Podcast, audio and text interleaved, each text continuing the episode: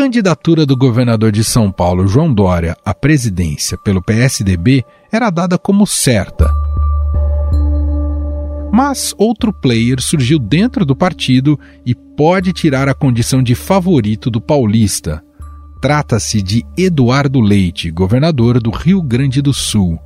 As prévias do partido estão marcadas para ocorrer entre os dias 21 e 28 de novembro, com um clima tenso entre os pré-candidatos. Eu participo das prévias do PSDB muito determinado a me tornar candidato e liderar esse projeto. Dialogar é fundamental. Nós só teremos uma candidatura da terceira via se ela for fruto do diálogo e fruto também da capacidade do candidato.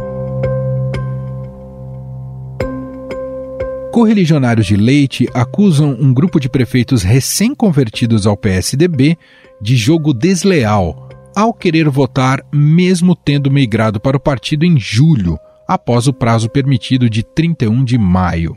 O governador Gaúcho não descarta a judicialização das prévias se os votos desse grupo forem contados. De acordo com o documento, o registro de filiação de prefeitos e vices que votarão na disputa não teria cumprido regras de prazos.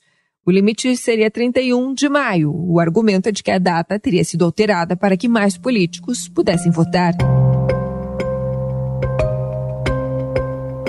Por causa disso, o presidente do PSDB, Bruno Araújo, determinou a retirada desses 92 prefeitos e vices que se filiaram à legenda fora do prazo estabelecido para votar nas prévias do partido, como forma de conter a crise interna.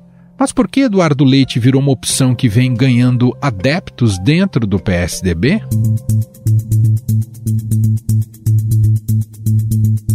Governador do Rio Grande do Sul é elogiado por ter colocado em dia o pagamento de salários atrasados de servidores ao longo de seu mandato e por ter dado curso a privatizações de companhias locais para sanear as finanças do Estado. Voltando atrás em um de seus compromissos de campanha, Eduardo Leite apresentou nesta quinta-feira um plano de passar o controle da Companhia Rio Grandense de Saneamento, a Corsã, à iniciativa privada.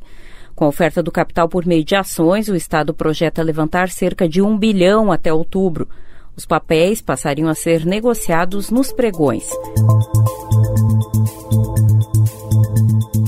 O gaúcho, de 36 anos, anuncia que pretende ser o polo pacificador de uma eleição que, segundo ele, vive dois extremos com Lula e Bolsonaro. Em 2008, aos 23 anos, conseguiu se eleger vereador. Três anos depois, foi presidente do Legislativo Municipal. Nas eleições de 2012, elegeu-se prefeito de Pelotas aos 27 anos, com 110 mil votos. Em 2018, Eduardo Leite elegeu-se para comandar o Rio Grande do Sul aos 33 anos, sendo o governador mais jovem da história gaúcha. A vitória de Eduardo Leite mantém a tradição dos gaúchos de nunca reeleger um governador desde a redemocratização em 1985.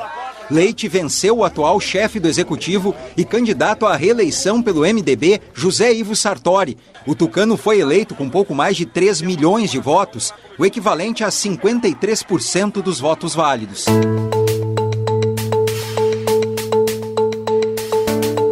Governador tem mantido abertos os canais com o governo de Jair Bolsonaro, prática que contrasta com seu adversário João Dória mas também teve embates com o presidente, sobretudo na condução da pandemia, em que restringiu a atividade econômica para reduzir a circulação do vírus. É que a intenção do presidente é causar confusão. E a narrativa oficial de quem quer se esquivar das responsabilidades por um quadro dramático que se apresenta no nosso país na pandemia, pela negação da ciência, pela negação da gravidade dessa doença e que precisa de união de todos.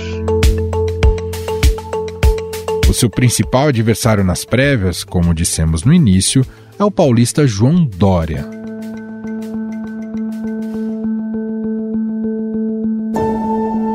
Governador de São Paulo se colocou como o mais radical dos críticos de Jair Bolsonaro dentro do PSDB. Uma tragédia para o Brasil diante de uma pandemia ter um presidente da República que é negacionista, que despreza a vida, que ofende a existência Triste Brasil que tem que suportar alguém com este comportamento.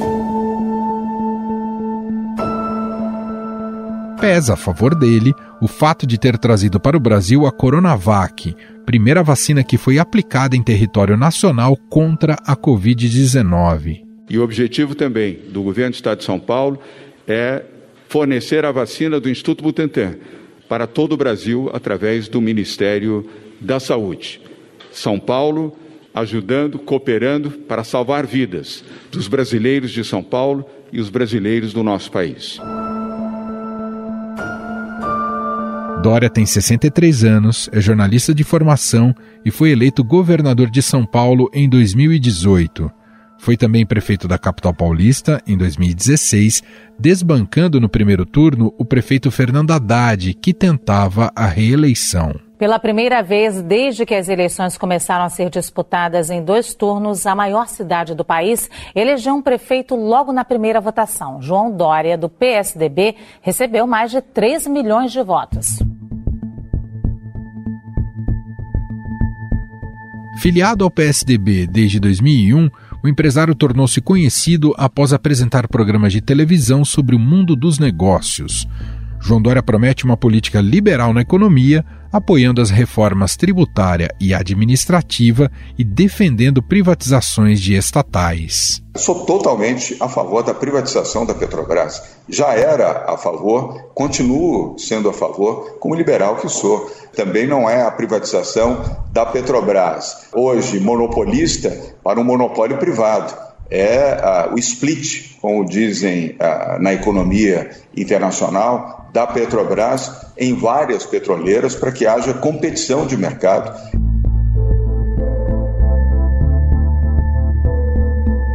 Nesse embate, existe um outro candidato que corre por fora nas prévias do PSDB. Trata-se do ex-senador Arthur Vigílio, de 75 anos.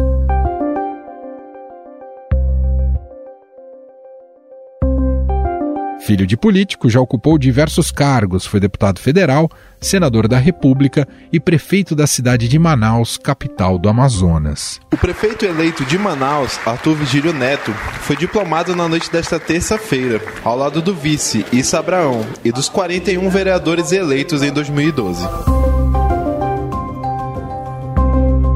Foi também ministro-chefe da Secretaria-Geral da Presidência da República no governo de Fernando Henrique Cardoso. Quando eu era mais novo, mais jovem, eu tinha o sonho firme, inabalável, de um dia ser presidente da República.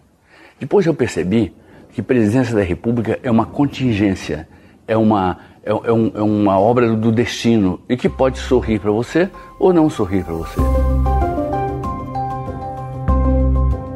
Pleiteando a vaga de candidato à presidência, o ex-senador e ex-prefeito de Manaus, Arthur Virgílio, é apontado por parte dos tucanos como o menos favorito da disputa até o momento.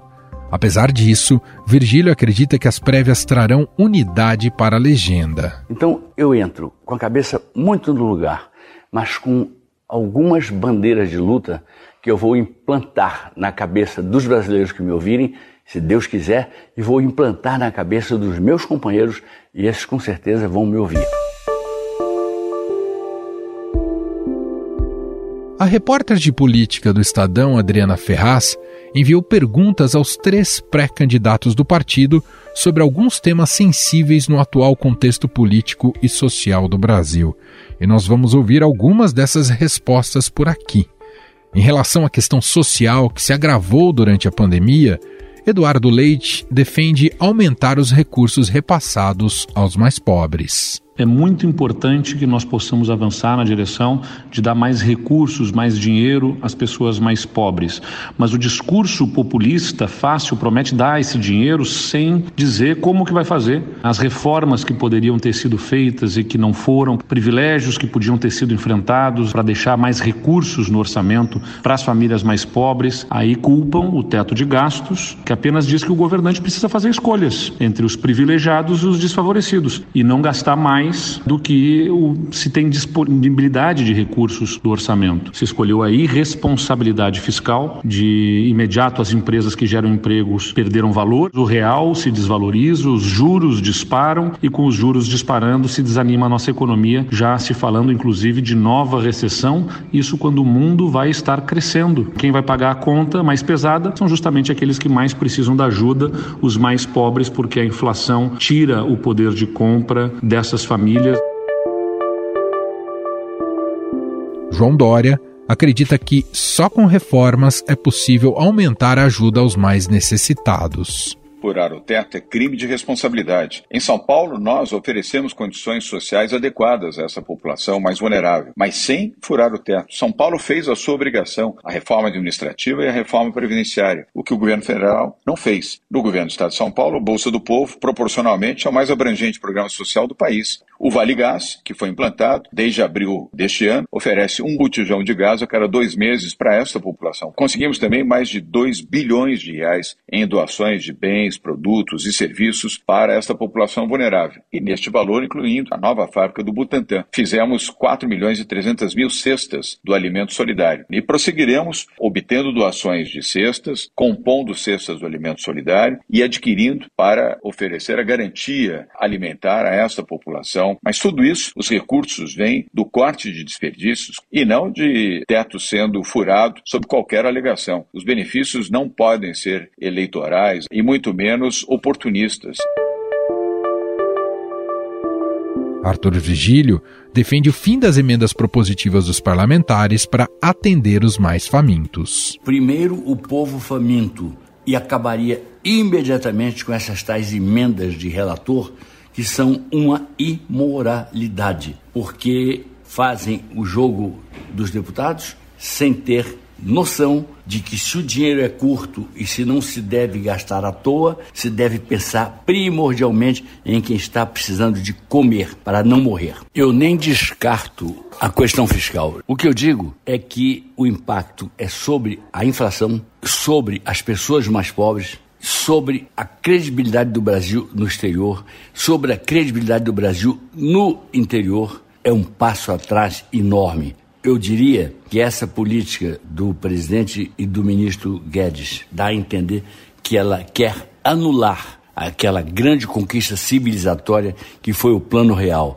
responsabilidade fiscal, metas de inflação e câmbio flutuante.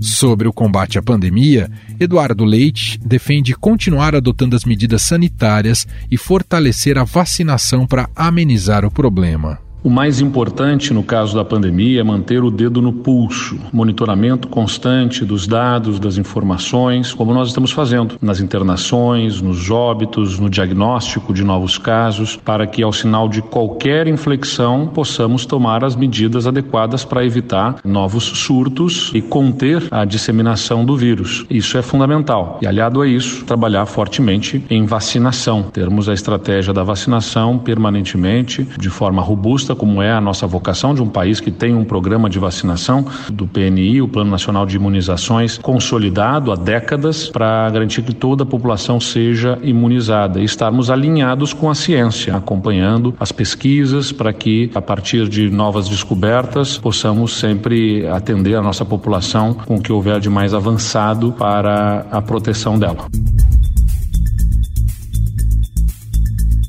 João Dória defende uma campanha contra as fake news e ampliar a vacinação para combater a pandemia. Primeiro, falando a verdade, não fake news. Segundo, oferecendo a vacina pelo SUS para toda a população e dando demonstrações da importância da vacinação para que as pessoas possam, com isso, estarem prevenidas, estarem salvas e continuarem a viver na normalidade, não padecerem e muito menos sofrerem com a morte de parentes e amigos por conta da pandemia. Graças a São Paulo é que iniciamos mais cedo a vacinação no Brasil. Não fosse o governo do Estado de São Paulo ter trazido a Coronavac e ter iniciado a vacinação no dia 17 de janeiro, certamente a vacinação teria levado mais 90 dias e, com ela, mais cerca de 250 mil vidas teriam sido perdidas, de acordo com os algorítmicos de cientistas, mas também perdemos muitas vidas pelo negacionismo do governo, pela compra de cloroquina e não a compra de vacina, pelo retardamento na entrega da vacina, pela falta de múltiplas vacinas e os equívocos também de logística, como, por exemplo, levar vacinas do Amapá para o Amazonas e do Amazonas para o Amapá, ou de perder validade de vacinas porque simplesmente esqueceram que haviam vacinas ali. Arthur Virgílio acredita que as medidas mais restritivas deveriam ser mantidas até que estivéssemos em um ambiente mais seguro. Eu creio que a pandemia de fato arrefeceu, mas não acabou.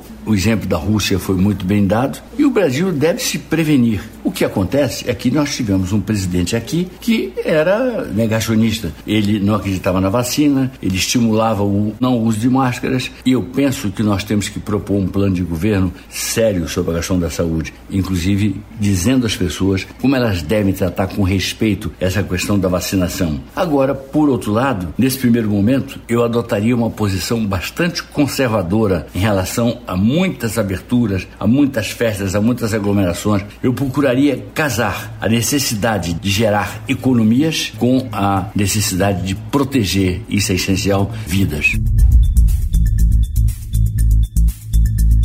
Pesquisa publicada na semana passada pelo Poder Data mostra que João Dória tem 4% das intenções de voto, contra 3% de Eduardo Leite. Arthur Virgílio não teve seu nome colocado no levantamento. E para analisar as prévias do PSDB e o que ela pode acrescentar na disputa pela terceira via, vamos conversar com o repórter especial do Estadão, Marcelo de Moraes.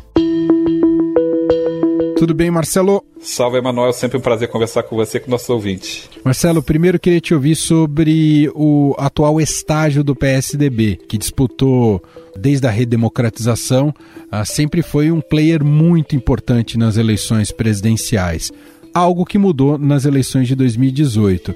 Queria te ouvir como é que você enxerga o, potencial eleitoral, pensando para presidente, é um partido relevante, sem dúvida nenhuma, mas como é que chega esse PSDB para 2022, Marcelo? Pois é, Manuel, se a gente pegar a linha histórica do PSDB, ele estreia nas eleições presidenciais justamente na primeira eleição da redemocratização, que foi em 1989. Ele lança Mário Covas e termina em quarto lugar. Tudo bem, era, era um, um, político muito importante, mas era um partido que estava se estruturando ainda. havia muito candidato naquela eleição, para quem recordar bem. Acho que, é, a gente, se a gente puxar de cabeça, o segundo turno foi disputado entre Fernando Collor e Lula, mas teve Brizola, que terminou em terceiro, Mário Covas, aí tem Paulo Maluf, tem Ulisses Guimarães, teve Ronaldo Caiado, tem um, tanta gente que disputou, que era normal que o PSDB estreasse ali, tentando muito mais se posicionar politicamente e fincar o pé nas posições que ele pretendia defender a partir de então. O que, que acontece a partir daí? Em 94, ele surfa muito bem no sucesso do Plano Real, que foi feito durante o governo de Itamar Franco, e Fernando Henrique era o ministro da Fazenda na época em que foi lançado o plano no governo Itamar Franco, que tocou, conduziu o, o Plano Real e fez um sucesso muito grande que repercutiu numa eleição estrondosa dele. Ele ganhou no primeiro turno contra Lula, não foi em dois turnos, ele ganhou no primeiro turno. Ele em 98 repete esse sucesso e ganha no, no primeiro turno de novo, ou seja, ele é o único presidente desde a redemocratização que ganha a eleição, as duas eleições que ele disputou, ele ganha no primeiro turno. E nunca mais o PSDB consegue repetir esse resultado, não consegue mais eleger presidente, mas sempre chegou pelo menos ao segundo turno, exceto em 2018, que é quando tem esse recorte e que o PSDB começa a mostrar seu declínio. Quando lançou Geraldo Alckmin, o PSDB parecia que estava vivendo ainda mais de nome do que de entender o que estava se passando no Brasil, quais eram os sinais das ruas, a antipolítica muito forte, o antipetismo muito forte, uma necessidade de mudar um pouco as discussões, né, mudar um pouco quais eram as bandeiras prioritárias. Bolsonaro surfa nessa onda do, do antipetismo, surfa nessa onda da, da novidade na política, da antipolítica.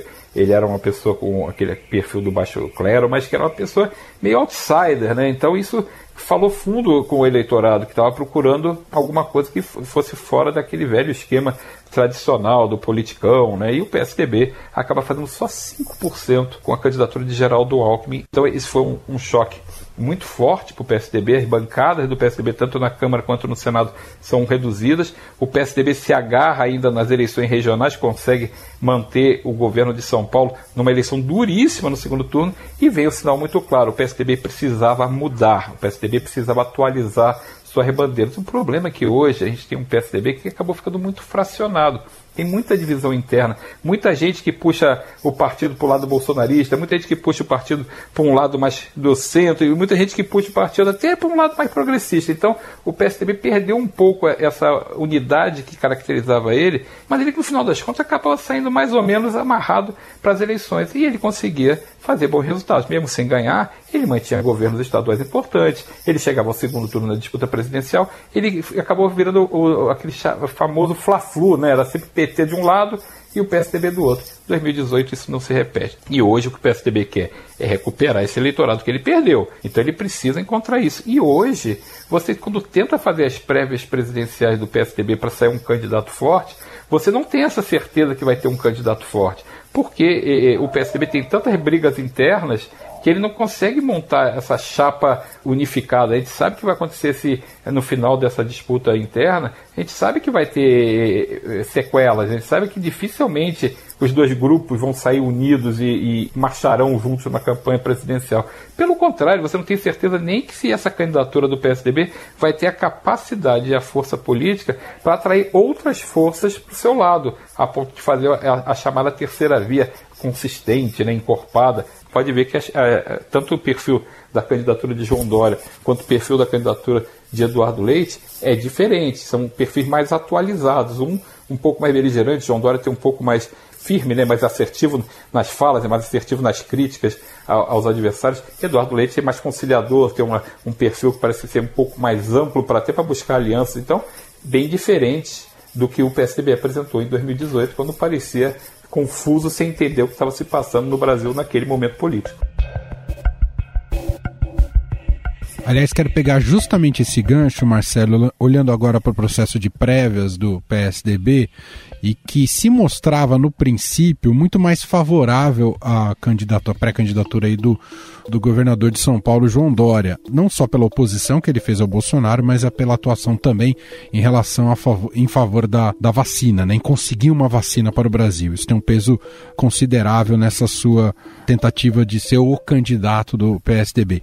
Mas, passado o tempo, o Eduardo Leite foi ganhando campo e foi ganhando força e aparentemente tem se mostrado ter uma maior capacidade de reunir, de agregar apoios, pensando em se tornar um nome da terceira via. É, queria te ouvir um pouco se, se, isso deve pesar, inclusive, nessas eleições internas do PSDB para essa definição e se de fato o potencial eleitoral do Eduardo Leite lhe parece também maior do que o do Dória. O Eduardo Leite ele é fruto de uma boa administração que ele está fazendo lá no Rio Grande do Sul. Ele consegue é, aproveitar bem, é, capitalizar bem é, a administração dele, ele fez reformas, ele tem feito lá processo que mais próximo do, do, chamado liberalismo, mas mesmo assim também se preocupa um pouquinho ali com justiça social, ele tem esse olho também, e é, ele, com a juventude dele, ele é um fato novo. Então, é, isso é, é importante, é um fato novo que acena para uma renovação, acena para um PSDB mais moderno, mais antenado. Isso é importante, é um fator. Mas também temos que lembrar que João Dória, por seu lado, carrega a, a, favor dele toda essa questão da vacinação. Não é pouca coisa. A gente sabe que é, a vacinação só deflagrou porque tinha alguém de um lado puxando esse, essa corda. Se não tivesse tido o trabalho do João Dória pela vacinação, trazendo a Coronavac em São Paulo, se, talvez eh, a gente ainda estivesse começando a vacinar hoje é, as pessoas e a gente está num processo bem mais adiantado e está se refletindo na melhora dos números. A gente tem praticamente a, a pandemia retrocedendo expressivamente, até para a gente imaginar que esse pesadelo está acabando. E isso está na conta de João Dória, é uma conta positiva para ele. Ah, mas ele faz erra em outras coisas. Então, essa é a balança que vai ser feita entre os candidatos. Você tem um, são perfis diferentes. Como eu falei, o João Dória ele é mais assertivo. Se a eleição for uma eleição em clima de batalha, de guerra, que a gente sabe que o Bolsonaro tem esse perfil, Lula também é um perfil forte. A gente sabe que talvez o João Dória ele tem esse perfil parecido, é, é uma eleição mais beligerante, ele assume bem esse, esse papel. O Eduardo Leite tem um perfil mais conciliador, que ao mesmo tempo pode trazer mais aliados, pode formar melhor uma chapa unificada de terceira via, embora João Dória também tenha bastante negociações nesse sentido. Mas são perfis diferentes. Só para a gente fechar, Marcelo, captar uma última análise sua, esse episódio das filiações é, que teriam sido fraudulentas dentro do partido, como isso mexe com as prévias? Ou, ou é um episódio uh, bastante pontual? Eu acho que é um episódio que, tá, que tem um desgaste político contratado. Eu acho que não há dúvida que essa suspeita de irregularidades na, no, no prazo de filiação de prefeitos em São Paulo para poder para eles pudessem ficar aptos a participar da disputa. O prazo fatal era 31 de maio, então quem se filiou depois não poderia, quem se filiou antes poderia. Então tem a dúvida se houve uma arrumação nessa data para poder aumentar em 92 prefeitos e vice-prefeitos de São Paulo nesse colégio eleitoral. Então isso traz uma, uma coisa é, nebulosa para a disputa. Claro que desgasta o, o, o, governador João Dória, que é o diretor de São Paulo que tá, estaria envolvido nessa irregularidade. Mas é importante a gente lembrar também que, apesar desse desgaste, esse, esse número de prefeitos e vice-prefeitos, 92, equivale a só 1,3% do colégio eleitoral que vai participar da disputa das prévias. Então, não é isso que vai decidir. Se você tirar os 92, nenhum deles está regular. Digamos que a comissão que está discutindo a validade desse, das inscrições desses prefeitos de, decida que eles estão fora da não podem votar na disputa. Isso aí não é o que pesa. Ajuda se a eleição for muito acirrada. Agora, 1,3% do total um, não é tão grande assim é para conseguir o seu resultado. Então, é, desgasta João Dória é, faz um ar de tem coisa errada aqui dentro do PSDB, tem tapetão, João Dória tem reclamado também dizendo que Eduardo Leite está apelando, que é um, um, recurso que não foi nem apresentado por ele, mas por aliados de Eduardo Leite. Mas ele já falou assim: ah, tá, eu, sou, eu sou filho das prévias e o, meu, os adversários querem apelar para o tapetão. Então fica, não é bom. Mas a gente sabe, Manuel, que toda disputa interna de partido, seja para líder do partido, seja para presidente de alguma comissão, seja para indicar para qualquer coisa, pra, é, disputa para selecionar governador, prefeito, sempre tem isso. É um processo que fica muito caloroso mas dilui depois com o tempo. Quando tem o resultado, essa tensão tem uma, é uma tendência a diminuir, porque o quem perdeu, perdeu, né? não tem muito o que fazer. Pode ter alguma sequela, pode ter a sequela. Eu acho que é, no caso do PSDB, você tem essa é, divisão, essa fragmentação interna muito acirrada. Mas ela já está acirrada, isso não vai mudar com o resultado, ela já é acirrada. Então eu acho que desgasta um pouco o, o, governador João Dória desgasta um pouco o PSDB, mas é a vida. É, um, é, o primeiro obstáculo que tanto Eduardo Leite quanto João Dória vão ter que enfrentar, que é essa disputa interna, e a gente sabe que disputa presidencial, o que não falta é obstáculo. Então faz parte do, da caminhada para qualquer um dos dois, eles vão ter que passar por esse processo de, de vencer primeiro os adversários internos, depois vencer os adversários, formar uma boa aliança, depois vencer os, os adversários externos. E apresentar uma boa plataforma política também, né? o que, que o PSDB vai levar para essa campanha. O, o Dória tem a vacinação, tá, mas ele não vai governar com a vacinação. O Eduardo Leite tem essas reformas que ele faz, mas ele vai governar com essa reforma. Então essas coisas não estão aparecendo ainda nos debates direito. Isso, isso vai ser vai ficar mais claro, mais definido agora com o andar da disputa. É importante a gente lembrar que essa novela prévias termina no dia 21 de novembro, se for decidido em primeiro turno, e na semana seguinte, se for decidido em segundo turno. Então, é uma novela com data para acabar, já está marcado ali o final de, dessa história. E aí, a partir do final de novembro, o quem vencer vai tentar colar os cacos do partido e tentar construir uma candidatura sólida num cenário muito difícil, num cenário que qualquer um que for disputar vai ter que lidar com a economia em, em frangalhos, como está no país, com uma política dominada pelo Centrão, com ainda os resquícios da pandemia. Então, é um cenário que quem ganhar vai ter muita coisa para falar, mas tem que ter coisa para falar, porque é um cenário de que vai se cobrar muito como sair da crise. Marcelo de Moraes, repórter especial do Estadão em Brasília, colunista da Rádio Eldorado, conversando e analisando aqui com a gente as prévias do PSDB e os envolvidos. Muito obrigado, viu, Marcelo? Obrigado a você, Manuel. Sempre um prazer conversar. Estadão Notícias. E este foi o Estadão Notícias de hoje, quarta-feira, dia 3 de novembro de 2021. A apresentação foi minha, Emanuel Bonfim. Na produção, edição e roteiro, Gustavo Lopes, Jefferson Perleberg, Ana Paula Niederauer e Gustavo Lustosa. A montagem é de Moacir Biasi e o diretor de jornalismo do Grupo Estado, João Fábio Caminoto.